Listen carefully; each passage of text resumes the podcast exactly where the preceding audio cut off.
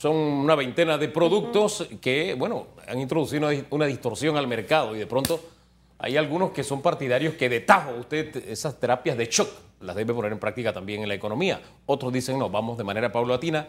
El presidente Cortizo se ha decantado por esa alternativa. ¿Cómo lo toma el sector privado? Aida Michelle de Maduro, expresidenta de CONEP, ahora va a formar parte de, me dijo también. Del Consejo Empresarial Logístico. Del Consejo Empresarial Logístico. Buen día, bienvenida. Muy buenos días, gracias por invitarme el día de hoy. Mira, en el tema del control de precios quizás pudiéramos ver con buena medida el hecho de que sea gradual, porque tenemos que entrar por los perecederos. Eh, esos yo creo que son los que son más sensitivos y no necesariamente tienen que ser un impacto inmediato en la economía. Eso no quiere decir que van a aumentar de precios. Si están en su tiempo de producción, podemos tener un mejor precio que el que está estipulado en, en el control. Cuando usted habla de perecederos, para que la gente entienda un poquitito, obviamente dentro de esta canasta básica hay productos que a veces uno dice, pero ¿por qué tienen que estar? Pero obviamente forman parte de la canasta básica. Hay otros productos que son más elementales y necesarios en la vida del panameño, como el arroz, los huevos, la leche. Así es, pero es que específicamente si habláramos de cebolla, si habláramos de arroz, es algo que podemos graduar porque tuvieron que tener de alguna manera un apoyo o un tipo de, subsidio para poder estar dentro de los costos que se habían establecido en el control de precios. Entonces estos son los primeros que podrían irse liberando de acuerdo a nuestro criterio. Eso no quiere decir que esos sean los primeros productos que van a salir, pero eh, los que son como la leche en polvo son, que, son productos a donde ya se han hecho modificaciones y pudiesen resistir más tiempo antes de salir del control de precios. Fíjese que yo en, el tema arroz yo lo miro con mucho cuidado, yo no soy arrocero, pero tengo que aceptar que el 99.999999% de los panameños sí, sí lo son. Y en el tema arroz hay una distorsión mayor, no solamente el tema del subsidio, es el tema de importación en la época de cosecha que ha traído por consecuencia que tengamos menos arroz a disposición en este momento tomar una decisión como esa en el tema arroz probablemente sí cause que se dispare, eh, dependiendo de cómo esté el abastecimiento del mercado nacional, tomando en cuenta la importación y todo lo demás. Así que ese tema sí es un poquito delicado porque eh, hablamos ahí del arroz nuestro de cada día. Sí, pero sigue siendo un tema que podemos manejar como país. Y de eso va a depender.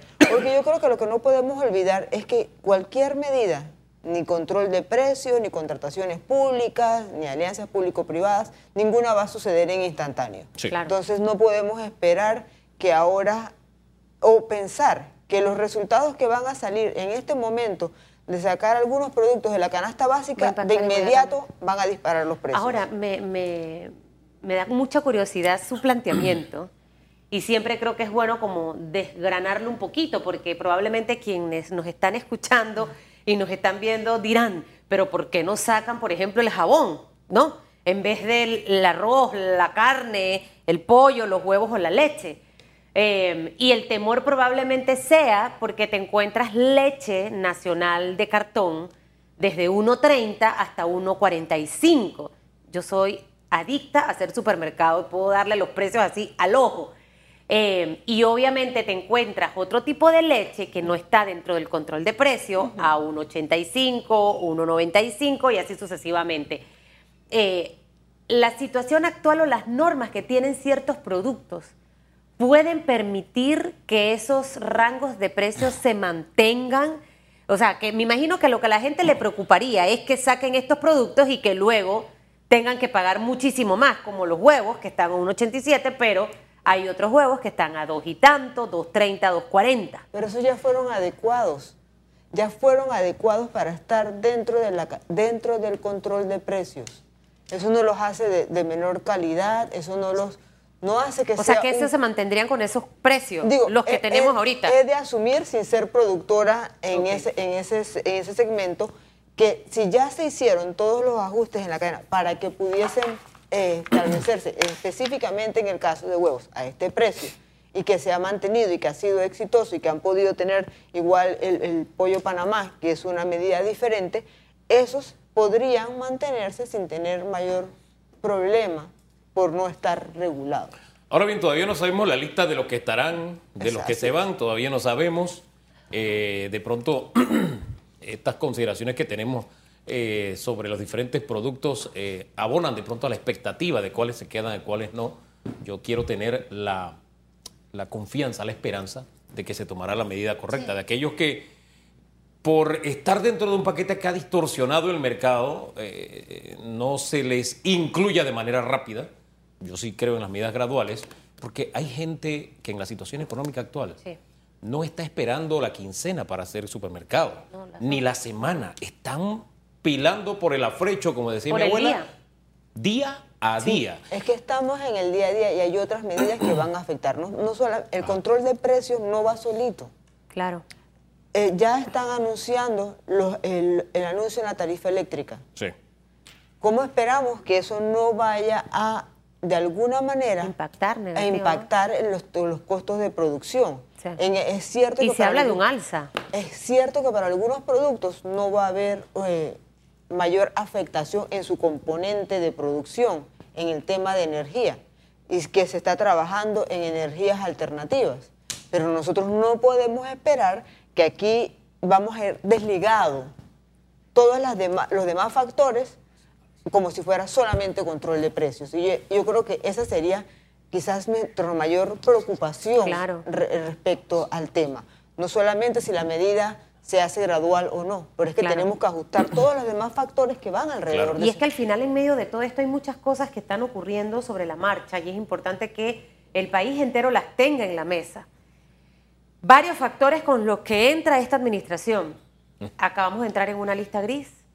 No sabemos todavía mm, a ciencia cierta las finanzas del Estado. A finales del mes de julio se sienta la mesa de trabajo para hablar de eh, salario mínimo tema de control de precio, tema de electricidad y al final todo lo que le he mencionado de una manera u otra impacta el costo de vida del panameño. Entonces creo que aquí hay que ser muy estratégicos, utilizar probablemente la fórmula como en el álgebra correcta para poder que los numeritos al final, al que está allá en la calle, que es el que está con ansiedad de, de que vienen mejores momentos para Panamá, en realidad lo perciban, porque si hay ajuste de electricidad y sube, eso se puede traducir en el aumento en el costo de la vida de muchas cosas. Y paralelamente aumentas el salario mínimo, que es lo que probablemente va a ocurrir, y eso también no garantiza que es que tu costo de vida va a bajar. Es que todos esos factores, así tal y cual los enunciaste cada uno, específicamente si fuera ahora al tema de salario mínimo, es bueno que lo vayamos, vamos a iniciar las mesas, las discusiones se van a iniciar, eh, anunciaron que a fin de mes.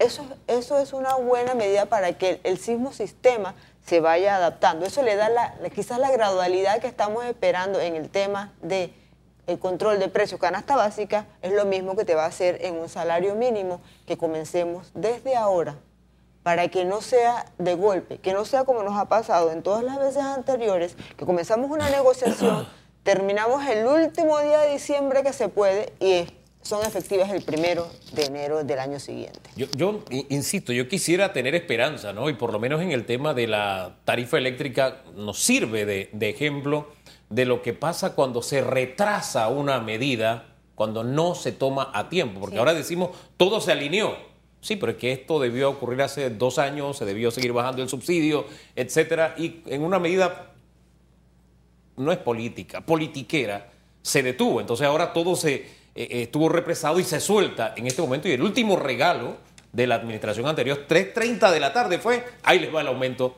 principalmente al sector eh, privado. Ese elemento multiplicador de la economía, ¿qué impacto va a tener en este momento ese aumento de la tarifa?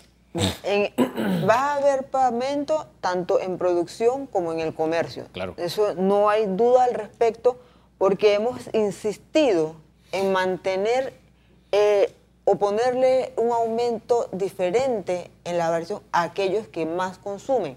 ¿Quiénes son los que más consumen? Los que más consumen obviamente es el sector productor y todo el sector eh, comercial, todos los hoteles. Entonces estamos tratando de mantener un subsidio más adelante, pero que lo, que lo pague otro. Y esa, esa medida, o sea, solamente pensar no solamente en energía, sino en todos los factores, que todos tenemos que contribuir en menor y mayores escalas, pero no lo podemos cargar en un segmento. Y ojalá y no hagamos lo mismo Sí. con el salario mínimo, Sí. con la energía, con la canasta básica y la clase media panameña, Es la que más sufre. cargando Que es la que más todo el peso de nuestra Alguien economía. planteaba en algún momento, creo que fue Aris- Aristides Hernández, el, el- el economista, de probablemente frente a todo este panorama con el que se iba a encontrar el nuevo presidente luego de mayo del 2019, eh, buscar la forma de, de incentivar al sector em- empresarial, probablemente con eliminación de algunos impuestos, moratoria, de revisión. Lo cierto es, señora Aida Michelle de Maduro, que yo, a pesar, no sé cómo hago a veces en la vida para al tanto de todo, pero sabe que la electricidad, el servicio de la electricidad, lleva meses que mucha gente ha visto en sus recibos un aumento de la tarifa. Eh, a pesar de que oficialmente, porque a veces yo digo, ¿cómo es esto? Cuando yo voy a ver, sigo teniendo la misma nevera, los mismos aires, o sea, los mismos abanicos, todo igual. Eh, y así ocurre con muchas. Y sé que en varias de las empresas, eh, ENSA, eh, la otra que está por Bellavista, ¿cómo es que se llama? La otra. Ay, se me acaba de olvidar. Edemet. Eh, de- Eh, Naturgy, que ahora... Ajá, Naturgy, ajá, bueno, esta, eh, la gente lo ha visto. Entonces, eh, ¿sabe cómo, cómo al final el panameño que ya viene golpeado y esa clase media que es la que ha estado golpeada por muchos años, no solamente estamos hablando de este momento, eh, ¿cómo logramos darle esa cucharada de jarabe amargo que viene con una mezcla de muchas cosas? La tarifa no te ha aumentado. Lo que ha pasado es que mm, hemos notado muchas fluctuaciones, muchas alzas y bajas en el fluido de la corriente. Ajá. Y eso le ha disminuido la vida útil a los equipos que están en las casas. Bueno, eso también es Y, cierto. e- y- e igual ha pasado en producciones, porque si bien es cierto, antes te acuerdas que hicieron unas medidas que hicieron que, bueno, que quién podía generar y tener sus plantas eléctricas produciendo, ok, pero es que ahora los equipos están, tienen todos los sensores para que un momento que haya un bajón de corriente, de una vez entren a funcionar y eso aumenta los costos de producción. Obvio. Pero eso no se ve en, en- en el día a día o, o en una simple Eso no se ve y no se en una dice, lectura no se anuncia.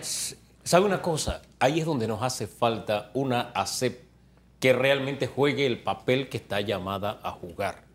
Porque si el servicio no es continuo, no es confiable, eh, tiene que, tiene que hacer algo. Así es. Eh, eh, y vemos que ahí hay una mano blanda y una mano amiga. Si no, preguntémosle principalmente a la gente de Chiriquí, parece contradictorio, pero en Chiriquí los apagones son cuestión de todos los días, no tres golpes, muchos golpes, y en la provincia de Panamá Oeste principalmente. Brisa del Golfo, algo sencillo. Tú ves uno- las, las alarmas que están Sí. monitoreadas. Sí. Vas a ver cómo eh, se prenden y se apagan durante el día. Y dice Sí. que tuviste suministro. Y es- estamos hablando de cuestiones de minutos, quizás cosas que a veces en el día a día no nos damos ni siquiera cuenta Sí. de Es que, que tuvimos este, y más este si tienes cambio. reguladores de voltaje, Sí, que tienes que llegar a eso para que los equipos no se te O sea, dañen. ¿sabes la cantidad de reguladores de voltaje que hay conectados en una casa? En una casa, no estoy hablando ni siquiera de un negocio. Ahora bien, eh, la ecuación esta de la economía, eh, en este momento ya el gobierno ha dicho, bueno, voy a pagarle a los supridores, olvidémonos del maquillaje de las deudas y de las obligaciones que antes se dividían en dos, no, hay que pagarlo todo. Eh, también ha hablado de otras, no solamente el control de precios, sino mucho más, todo ligado a la economía para, para reactivarla, algunos proyectos de ley y demás. ¿Cómo lo toma el sector privado? Eh, todos estos proyectos igual eh, se ven con buenos ojos. Vamos a comenzar por ahí. Es, es- pareciera que es una, es una buena medida en la medida que la ejecutemos, porque no nos podemos olvidar que temas como COPEME y todo el tema de educación se trabajó en varios segmentos, Exacto. Se- en varios periodos de gobierno se trabajó sin un resultado. Y ahora mismo lo- las propuestas que están planteadas en la mesa en, en cuanto a, a a nuevas, eh, eh, tanto de salarios, pero asociaciones público-privadas y, y todos estos, estos temas que mencionó el, el presidente durante su discurso de toma de posesión, en realidad no son ideas nuevas, son ideas que hemos tenido bajo el tapete todo este, todo este tiempo, pero que las, nos hemos pasado estudiándolas sin ejecutarlas. Entonces, si ese es el tema, ahora no deberíamos tener un resultado negativo. Si, si vamos a ejecutar estas acciones que han sido requete estudiadas. Gracias, me quitaste la palabra porque iba a decir lo mismo. O sea, han sido completamente analizadas de, canto a canto, que lo único que ha cambiado es el tiempo y que quizás eh, habría que hacerle unas pequeñas adecuaciones. Ahora, no podemos dejar de poner atención cuál va a ser el texto final de, la, legislación en cuanto a contrataciones públicas, que eso está, eh, suena, suena bien. Y el tema de las asociaciones público-privadas también suena bien. Pero tenemos que ver con mucho detalle el texto. Entiendo que pronto sabremos ya, sí, ya la próxima semana, el detalle, así que no va a haber, ahí podríamos dar entonces eh, un, panorama mucho, Ahora mucho todo es como muy Ahora todo... Eh, de enganche, de, de, esa parte como de lobby, pero el lobby a veces también te marca hacia dónde va la ruta. Eh, hay, hay, indicadores que te, te dicen a ti, creo que esta administración va por aquí eh, ustedes de lo que han visto hasta ahora, obviamente está el tema control de precios, está el tema salario mínimo que ya la ministra ha dicho finales de julio, eh, están las acciones que ya están poniendo en práctica para reactivar la economía. Eh, ¿Cómo las visualizan ustedes desde el sector empresarial? Es que no dejo de verlas con mucho optimismo, pero no podemos esperar un milagro. Así de fácil. O sea, no podemos esperar que porque hubo un cambio de gobierno, nosotros ahora tendremos en instantáneo los mejores resultados y la economía va a dispararse. Y eso, si hacemos eso, vamos a salir desencantados y empezar a hablar, esto no funciona, esto no trabaja, pero no esperemos el milagro. Pero sí el aporte de todos. Yo tengo que insistir mucho en el aporte de todos porque todos esperan que el gobierno haga todo. Y nosotros tenemos que entender que no solamente el sector privado, el sector productor, pero todos los panameños, trabajadores y empleadores, tenemos que poner de nuestra parte. El milagro lo hacemos todos, podemos resumirlo de esa manera. Gracias Aida por haber estado aquí. Eh, la verdad es que mientras escuchaba hablar, pensaba en esto. Una de las buenas noticias es que el país no se ha detenido. Si tomamos en cuenta la última década, el primer gobierno vino con un mazo, dijo el, anterior gobierno en esta década vino con un mazo, como quien dice, mi ley es el mazo y demostró cómo fue. El siguiente lo que hizo fue ponerle un stop al país. Este le ha dado continuidad y de alguna forma... Sí, la transición ha sido leve, no, se ha sentido como que se fue el jefe y hay que esperar que el nuevo jefe arranque. Eh, exacto, y eso creo que ha actuado para bien, se lo dejo ahí, usted saque sus propias conclusiones. Gracias a Aida, se lo reiteramos y le reiteramos también la pregunta que tenemos en redes para cerrar este bloque. El próximo 7 de julio se modificará la lista de control de precios, según informó el presidente Laurentino Cortizo. ¿Qué productos de la canasta básica deben permanecer desde su punto de vista? Oye, ¿cómo le ha ido también a usted con el control de precios? ¿Cuánto, cuánto se ha ahorrado usted en estos años de control de precios? O de repente, si sacan, ¿cuál le gustaría que, metan? usted, está el lunes en la reunión con el ministro consejero. la próxima semana, el lunes. El lunes hay una, pero el tema de contrataciones públicas. Exactamente. Gracias. Pausa. Que le vaya bien. Sí, disculpe. No, que le vaya bien, que se vaya, ya se despiden. Sí, sí, gracias. Va a una actividad. Sí, sí, gracias. Gracias. Bueno, y ahora se suma nuestra segunda invitada, Adriana Angarita, rectora de la Universidad del Istmo y vicepresidenta de la Asociación de Universidades Privadas de Panamá. ¿Cómo está? Presidenta presidenta. Como y ahora está en la directiva de CONEP, nos dicen también. También. La Asociación de Universidades Particulares por primera vez participa en la Junta Directiva del CONEP en esta nueva. ¿Y en qué onda andan las universidades privadas? En bastantes. Ajá. Cuéntenos y actualícenos. Bueno, primero que todo, estamos eh, empezando a tener en otros espacios debates sobre lo que está pasando con la educación superior. Eh, creemos que hay oportunidades de de que interactúen los actores para que realmente tengamos un resultado final que es lo que todos estamos buscando. Hay oportunidades porque vemos una desconexión que realmente hace que muchos esfuerzos que se hacen de diferentes lados no tienen un, resultado final. Eh, estamos en debates con el Senacit, eh, juntándonos para alinearnos hacia dónde queremos ir, que la acreditación que la dirige CONIAUPA tenga un objetivo final que estamos buscando todos como país, que tengamos acuerdos para que si decidimos que el país quiere trabajar en investigación, por ejemplo, eh, haya incentivos hacia esa propia eh, investigación y también, lógicamente, la mano de obra que los empleadores constantemente están eh, requiriendo, cómo lograr que esas brechas, no solamente en qué talentos, sino en los propios talentos que tenemos hoy en día, cumplan las expectativas de la competitividad del país. Antes de darle seguimiento a, lo que nos está diciendo y, en lo que debemos profundizar, yo quiero pedirle una ayuda a memoria. Me parece que el presidente Cortizo en campaña habló de darle becas de excelencia a jóvenes para que estudiaran en el exterior. Pero la universidad que usted representa es una universidad de excelencia, así como es la USMA, etcétera. Se pueden contar con los dedos de la mano muy buenas, que no son universidades de garaje, son universidades. Eh, también anunció becas para las universidades nacionales, así de excelencia, becas de excelencia. No, no lo ubico. Sí. En tanta información. no lo dijo literalmente. Él habló sobre invertir eh, en educación superior de calidad. Eh, hemos tuvimos un encuentro con él directamente en campaña, donde nos reunimos todos los rectores de las universidades privadas y públicas con él para compartirle cómo veíamos nosotros el desarrollo del país. Siempre es muy buena la transferencia de conocimiento. Sin duda, lo que está pasando afuera tenemos que traerlo al país, bien sea con directamente las universidades o enviando estudiantes fuera para que se preparen. Son opciones importantes. Pero también es muy importante que logremos que ese conocimiento se quede en el país. ¿Qué significa esto? Que las universidades locales hagan parte de las iniciativas de país. Claro. Porque de esta forma, cuando transferimos conocimiento, se queda realmente acá. ¿Y hay algún nivel de compromiso en esa línea? Sí, ya hemos visto una apertura desde el Ministerio de Educación también con la reciente ministra nombrada, donde hemos eh, ya hemos eh, conversado sobre cómo vamos a llevar a cabo eh, este, este, yo diría que relanzamiento de la educación superior en Panamá, donde le vamos a dar esa, ese espacio de, de genuina oportunidad para el desarrollo del país, porque cuando las universidades en un país se desarrollan y les va bien, al país le va bien. Claro.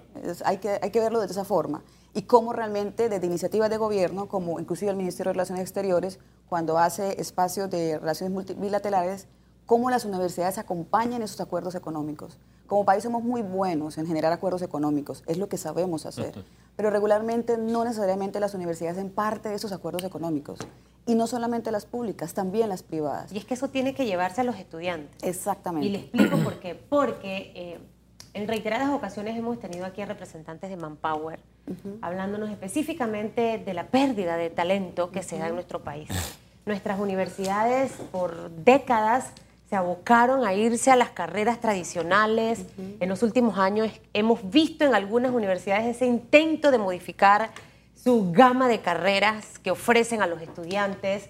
Eh, necesitamos hacer que nuestros estudiantes sean más competitivos. Obvio, cuando llegan a la universidad ya vienen de un sistema educativo que ya viene con ciertas fallas y ciertas debilidades, pero cuando salen de la universidad no están del todo preparados para poder ser competitivos, ser atractivos en el mercado laboral.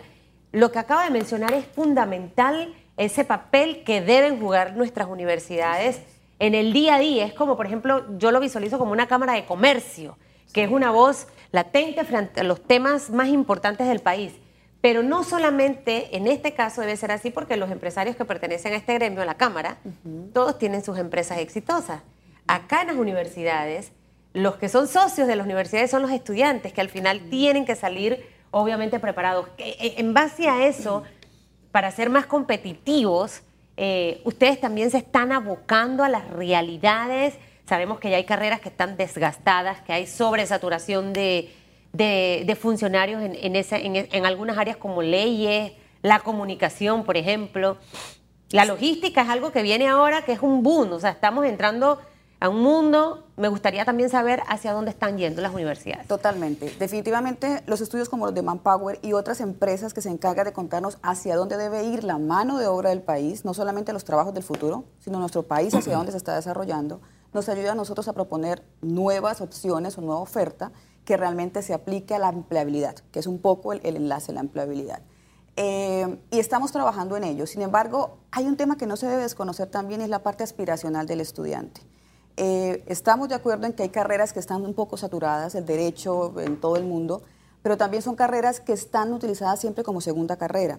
Generalmente hay estudiantes, por ejemplo, de contabilidad que consideran que estudiar leyes les aporta en su profesión y por eso van a ser carreras que yo creo que nunca necesariamente vayan a desaparecer, porque no necesariamente que va a ser la idoneidad para ir a ejercer la, la, la abogacía, sino para complementar su profesión actual. Y estamos muy involucrados y de hecho es la razón por la que estamos, estuvimos muy fuertes en el tema del CONEP, porque necesitamos entender hacia dónde se está moviendo el país, estar en las discusiones y también hemos encontrado una oportunidad muy grande en llevar a estos espacios nuestra mirada de cómo podemos hacer para que solucionemos este problema. Hay, mencionaba al inicio, no hay necesariamente una fluidez en todo el sistema que hace que las universidades entreguen ofertas a tiempo para que los estudiantes puedan cursarlas y que tengan todas las competencias. Muchas veces, por ejemplo, hablamos, necesitamos una carrera muy importante, leí hace poco en un estudio de mercado y tendencias, ciberseguridad. Es la carrera más necesitada en la región. Pero cuando en el sistema en el que estamos eh, presentas una carrera de pronto muy especializada, no hay evaluadores en el país para aprobarla. Y son esos pequeños detalles que son tontos, pero que no, nos permiten avanzar. Exacto. Entonces puede pasarte la carrera seis meses, un año en que te la prueben y empiezas a te quedas con las manos atadas. Y, a veces eh, las ofertas privadas van por delante de la oferta estatal y entonces la que la tiene que de alguna forma equiparar, eso tiene un nombre que no recuerdo cuál es. Validarla. Aprobarla y fiscalizarla. Exactamente. Ellos entonces están atrás y ponerse al día es un poco difícil, pero quiero ir un poquito a lo que nos respondió antes sobre las carreras saturadas y habló, se habló aquí en la mesa de, eh, por ejemplo, el derecho, ¿no? leyes. Ese es uno. Un buen ejemplo de lo que está pasando con el mercado de laboral es que ahora se está buscando de que haya un salario mínimo por los abogados y leyes que los protejan en el Estado. Ese es un síntoma de la sobreoferta de profesionales que hay. Porque cuando el mercado está equilibrado, usted se está moviendo de acuerdo donde le ofrezcan más pero precisamente está tan saturada que tienen que recurrir a ese tipo de herramientas que lo que hacen es distorsionar el sistema. Eso lo primero, para, para que veamos lo grave que es esto, que hay, y, hay jóvenes, no, yo quiero ser abogado, porque dicen, si cojo un cliente de esto, eh, me hice la vida, ¿verdad? Esto, como hay casos ahora mismo, ¿no? Eh, pero no es tan sencillo y no es tan fácil. Además de la ciberseguridad, ¿hacia dónde se está moviendo el país? ¿Hacia dónde se está moviendo el mundo? ¿Qué le puede usted decir a los jóvenes que están entre este año y el próximo año saliendo a decidir cuál es su carrera? Bueno, definitivamente en nuestro país, evidentemente, logística es algo que tenemos que empezar a desarrollar. Hay programas técnicos que es algo que a veces los jóvenes no logran visualizar. El programa técnico es un programa corto de generación de empleo rápida y muy bien remunerada y generalmente es aspiracional a licenciatura, pero tú puedes tener un programa técnico, por lo menos en las universidades, y luego optar por la licenciatura en un segundo momento. No es necesariamente quedarte y la ventaja de cursar un técnico en las universidades. A la gente no le gustan los técnicos. Y ahora que lo mencionas, yo creo que hay que quitarle ese tabú de que técnico es inferior a ser licenciado, ingeniero o doctor. Hombre, el primer peldaño. Vamos a comenzar por ahí. Puede ser un primer peldaño. Claro, de hecho lo es. Y en nuestro país hay ofertas de empleo de 30 mil técnicos en logística. Entonces, creo que la opción de una persona es formarse, dedicar un tiempo y un dinero para poder tener un trabajo. Entonces, si ese es el principio inicial, es muy importante entender hacia dónde va el país. También hablamos de construcción. Recientemente COSPA hizo un estudio, no recientemente, pero el NEO, donde mostraba hacia dónde va la empleabilidad en el país, específicamente de masa, es decir, dónde vas a seguro encontrar trabajo. Pero también vienen los famosos empleos del futuro, que son nuevas profesiones que van saliendo por los cambios que estamos teniendo por la transformación y ya tenemos empleos del futuro en este son momento. Esos empleos del futuro? Ya son casi que del, presente. estamos hablando de ciberseguridad, es algo que no necesariamente tú veías hace cinco años. Hoy, gestión de riesgos es algo que tú no ves, eh, no veías, con qué se come, para qué, dónde voy a trabajar. Gestión de riesgos, ¿cómo qué sería? Para que la gente pueda entender un poco. Gestión de riesgos, por ejemplo, es aquellos análisis que yo tengo que hacer en cualquier industria sobre los riesgos y cómo, cómo poderlos mitigar. Y eso es algo que hoy día es muy importante por la cantidad de riesgos en las transformaciones que Y en el tema de ciberseguridad, aquí en Panamá hay un par de empresas que se dedican a eso y cada día es más fundamental. El, el, así como un banco protege, y usted ve lo, seguridad, las cajas fuertes, todo el protocolo, es más, en un banco no, no te prestan un baño, eh, la, la red necesita esa o muchísima más protección. Entonces es algo en lo que nos estamos abocando por el la información, cuentas bancarias, eh, hay empresas que ya las planillas las tienen en nubes. O sea, estamos hablando de que es interesante. Ustedes en algunas de las universidades en Panamá tienen algo parecido al tema de la ciberseguridad o la gestión de riesgo, que son empresas del futuro casi presente? Sí, total. Eh, te puedo hablar en la Universidad del Istmo, que lo tenemos, gestión de riesgo es una licenciatura que acabamos de lanzar. Y sabes que es muy interesante cuando tú analizas la situación del país, encuentras una empleabilidad que el empleador te exige. De hecho, el análisis que hicimos con, con ciberseguridad, nosotros lo hicimos con empleadores para poder entender todo el espectro que debería tener un estudiante para que pueda trabajar en cualquier industria, porque tú lo acabas de mencionar todas ya están abocadas a plataformas tecnológicas y todas tienen que protegerse. Entonces una persona que las acompañe casi que se vuelve básico en una empresa. Y escuchamos todos los perfiles que ellos requerían para poder poner un programa completo que le den empleabilidad en cualquier industria, que también es muy importante. ¿Con atractivos salarios esas posiciones? Por supuesto. Y fíjate que lo interesante es que los estudiantes, nos dimos cuenta, el empleador ya está sensibilizado con la necesidad. La universidad tiene que presentar el programa como debe ser para el empleador pero muchas veces los estudiantes no entienden qué son estas carreras, no saben cómo va a ser la profesión y entonces temen tomar la iniciativa de cursarla. Pero sabes, allí, allí, ahí, juega un papel fundamental la, la, educación secundaria.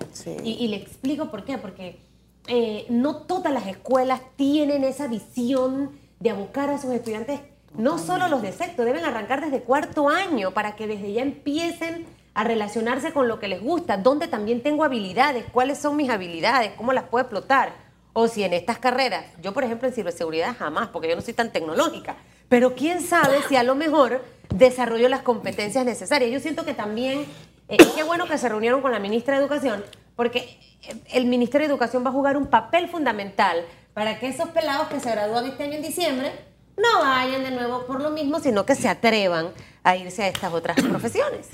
Y fíjese que precisamente en la línea de, línea de lo que le dice Susan, yo le dije, ¿qué tal si le habla a los muchachos que este año están decidiendo y a los que el próximo año estarán decidiendo? Porque siento que a los graduandos se le, se le satura, lo digo porque una hija mía está graduándose y va de universidad en universidad, se le presenta esta oferta, se le presenta la otra y ella de pronto dice aquí, allá y todavía no está decidida y es normal a esa edad, pero yo siento que se deja para el último año, cuando es algo que se debe ir desarrollando en lo que nosotros le llamamos el segundo ciclo, para ir descubriendo esas destrezas, porque esto no es un asunto de azar, es un asunto de lo que vas a hacer el resto de tu vida, donde debes sentirte realizado, feliz, que lo que tú hagas realmente te satisfaga, si no vas a vivir una vida amargada. Todo eso, todo eso forma parte de... Y siento que lo dejamos como para última hora, que es un asunto del graduando. Hmm. No, debe ser un, deben irse descubriendo esas destrezas y teniendo esa relación desde antes. Yo no sé cómo lo ve usted. Totalmente de acuerdo. Inclusive hay un punto, lo mencionaste, y es cuando toman la decisión del tipo de bachiller que van a cursar. Ahí estás tomando una decisión que va a impactar la profesión que definas. Entonces es ahí donde se debe abordar por tarde a un chico porque la profesión, tú lo mencionaste también muy bien, es lo que a mí me gustaría hacer. Claro. No solamente en lo que me puedo emplear. Claro. o lo que dice papá y mamá. O lo que dice la sociedad. ¿Sabe cuántos estudiantes yo conozco que, han venido a practicar conmigo? Porque a mí me encantan los practicantes. Así que el universalismo tiene yo soy la, gerente de Metco que más practicantes busca. Y me dicen, me gusta siempre interrogarlo, yo obvio, soy periodista, ¿no? Y me dice, no, yo había estudiado contabilidad, pero luego me di cuenta, o sea, encima de eso me agarraron ciencias y letras para estudiar comunicación. Pero entonces yo digo, wow, y entonces tuviste que sí, tuve que hacer esto. Yo siento que en realidad el sistema educativo tiene que adaptarse a los nuevos tiempos. Los papás también juegan un papel fundamental. A veces matamos los sueños y las esperanzas de los niños y aquí hemos visto, yo quería estar en la NASA. Y yo decía, no, no, yo mejor no voy a estudiar eso porque creo que eso no... ¿Y cuántos panameños hoy se están destacando en la NASA y en otras dependencias? Entonces, creo que sí se pueden hacer las cosas, pero necesitamos esa orientación, esa guía en el camino y que empieza desde, desde los niveles más básicos. Y lo que tú mencionas es muy importante, los mayores promotores de las carreras tradicionales son los papás siempre quieren que su hijo sea el tradicional médico o abogado porque son las que ellos reconocen de su formación y las que consideran que son de prestigio. Entonces, pero no y ya y no necesariamente ganan bien. No Yo siempre, ¿y cuánto usted gana, doctor? Tanto. Y que, ay, no, qué pereza, y tanto que se matan y tienen que vivir toda la vida estudiando. Pero fíjese lo que dijo Susan y lo pongo sobre la mesa para escuchar su punto de vista. Eh, tengo una hija que se graduó ya hace como cuatro años yo no entiendo bien el título. Es más, cuando fui a la sustentación de grado, yo no entendí nada. Entonces yo estaba nervioso porque decía, ¿esto estará bien o estará mal? Eh, y cuando dijeron, no, excelente, con, eh, con todos los lauros que le podían poner, eh, yo digo, wow, qué bien que fue en esa línea de lo que yo no sabía que era. Y le va bien. Mm. Entonces... ¿Cómo es el nombre de la carrera? Ah, es bien largo, es algo como marketing internacional con énfasis en, aduana, creo que es una cosa así, en administración aduanera, creo que así es, creo que esa es la carrera. Ha ido a Filipinas, ha ido, entonces tiene una experticia que yo desconozco, pero donde ella se realiza, donde es feliz, que yo no entendí, en la que no la puedo apoyar, sino simplemente dale si eso es lo que tú quieres, ¿no? Ahí es donde lo pongo sobre la mesa porque hace los padres y que espérate, por ahí no, pero es que tú no sabes ni siquiera qué es el joven sí, porque él está más en sintonía con el tiempo y vio las carreras y dice, por aquí es el asunto, esta es mi vida. Los chicos que quieren investigar, no pasa con todos. No pasa con todos. Y ahí es donde ¿Y, creo... y ese balance de los que investigan e investigan, ayúdenme en eso. Ahí es donde yo te decía la, desconexión entre los actores. Ah, tenemos la empleabilidad por un lado, tenemos la formación en las universidades. Tú también mencionaste algo muy importante sobre la falta de competencias con las que a veces llegan a las universidades y que tú tienes cuatro años para lograr maravillas para lo que el empleador necesita. Y siendo adultos. Entonces, lo que estamos haciendo las universidades es trabajando con, las, con los colegios. Eh, te voy a contar un proyecto de la universidadismo en específico. Nosotros tenemos, hemos visto una baja en la, matrícula de ingeniería y eso es algo que es eh, tendencia mundial y es lo que más se necesita a futuro por, ¿Y por lo que estamos hablando. La baja. Hay cada vez menos intención de los chicos en estudiar estas áreas. No, no les gusta mucho. La matemática. Mm, puede ser. Quisimos entender un poquito más porque para poder tener una solución tienes que entender muy bien el problema. Claro. Y eh, también vimos que independientemente que no estudies ingeniería, todas las profesiones van a tender a automatizarse. ¿Qué significa eso? Que tienes que tener pensamiento estructurado para poder entender y abocarte al cambio. Hace poco estuve en los desayunos de Capatec en tecnología y te cuentan allí vamos todas las empresas para un norte importantísimo de transformación digital, pero todas tienen el problema que el recurso humano no las acompaña. Y no te estoy hablando de su departamento de TI, que ellos son los que van volando, pero las otras unidades no entienden cómo interactuar. Entonces nos fuimos a los colegios y empezamos a ver los currículums y vemos que no necesariamente hay una concatenación de las asignaturas que deberían preparar ese pensamiento estructurado. Trae matemática, álgebra, ahora viene, hay una nueva ley que va a tener informática como obligatoria en, los, colegios, que es muy bueno, pero que tiene que insertarse en un propósito. Entonces empezamos a analizar matemática, álgebra, eh, informática, programación, que no dan todos, para ver cómo nosotros les ayudamos a los colegios a que hagan esa concatenación. Muchas veces los profesores de tecnología en los colegios no necesariamente son los profesores que son más avanzados en tecnología, ni siquiera que les guste la tecnología. Y para que tú seas exitoso en tecnología, tienes que ser un geek, que te la pases investigando, que es lo último que sale, y los pelados sí lo que te apasiona. Entonces muchas veces inclusive matan esa intención de la tecnología sin saber. Fíjese que ahí también en el tema de nuestros formadores, de nuestros docentes, desde hace años se dio un salto y mucha gente dice, bueno, aquí hay estabilidad, aquí no me votan, entonces no es que sean felices enseñando. Yo conozco muchos docentes que sí lo son, les gusta, nacieron para eso, pero tienen ese don, porque no todo el mundo lo tiene. Pero hay otros que lo ven como un modo de vida. y entonces sucede lo que usted está diciendo, de pronto está desconectado de la realidad. Es un tema que en algún momento tenemos que ver con seriedad en este país, porque no solamente es el asunto de un salario o estabilidad, es, realmente tú naciste para eso. Esa es tu experticia, tu, en tus manos está el futuro del país. Tan importante es esa, carrera. Y tú acabas de mencionar algo, por ejemplo, un profesor que estudió ingeniería y que hoy día es un profesor de informática en un colegio. Es una persona que le gustaba la tecnología, pero que quizás el planteamiento del sistema educativo nuestro los hace buscar formación curricular eh, corta para subir puntos y mejorar salario. Obviamente es un tema motivacional. O una necesidad económica de momento, que a lo mejor no era atractivo la profesión en una empresa. La idea de este proyecto es devolverles a ellos ese interés por esa parte. ¿Desde qué grado antes de irnos o nivel? Porque ya no hay grado, esta cosa ha cambiado. Mi me enredo todavía. Mi hijo está en noveno y yo cuando me preguntan, yo que tercer año. ¿Desde qué nivel ya al estudiante se le debe empezar a hablar de esto? ¿Y cómo pueden hacer las escuelas, que a lo mejor alguien nos esté escuchando y que quieran hacer esta interacción desde ya con las universidades? Sin duda cuando deciden antes de la media, cuando toman la decisión qué tipo de bachiller voy a querer, porque ahí se va a enfocar las competencias antes del va noveno. O noveno. Así es, así es. Para que ellos en ese momento tomen una buena Y decisión. si quieren contactarse con ustedes, o sea, ¿cómo lo pueden hacer? Quiero hacer alguna alianza con la las universidades, ya que usted las representa todas. Así es. Y, y- porque hay ferias de, de, eh, de carreras que hacen en Atlapa, que sé que son inmensas y que esos pelados se tienen que recorrer de cubículo en cubículo. Yo no me veo a Lucas en- haciendo eso, pero, pero sé que en las escuelas llevan charlas y otro tipo de, de actividades un poco más cercanas al, al joven. Sin duda. Tenemos la Asociación de Universidades Particulares, somos 16 universidades ahí Ok. incluidas. Eh, perfectamente nos pueden contactar en nuestra página web, nuestro correo presidencia.aupa.org.pa o esa página arroba aupa.com.pa. org.pa. org.pa. Adriana, muchas gracias por haber estado acá. Un placer, muchísimas le gracias. esperamos que nos siga visitando.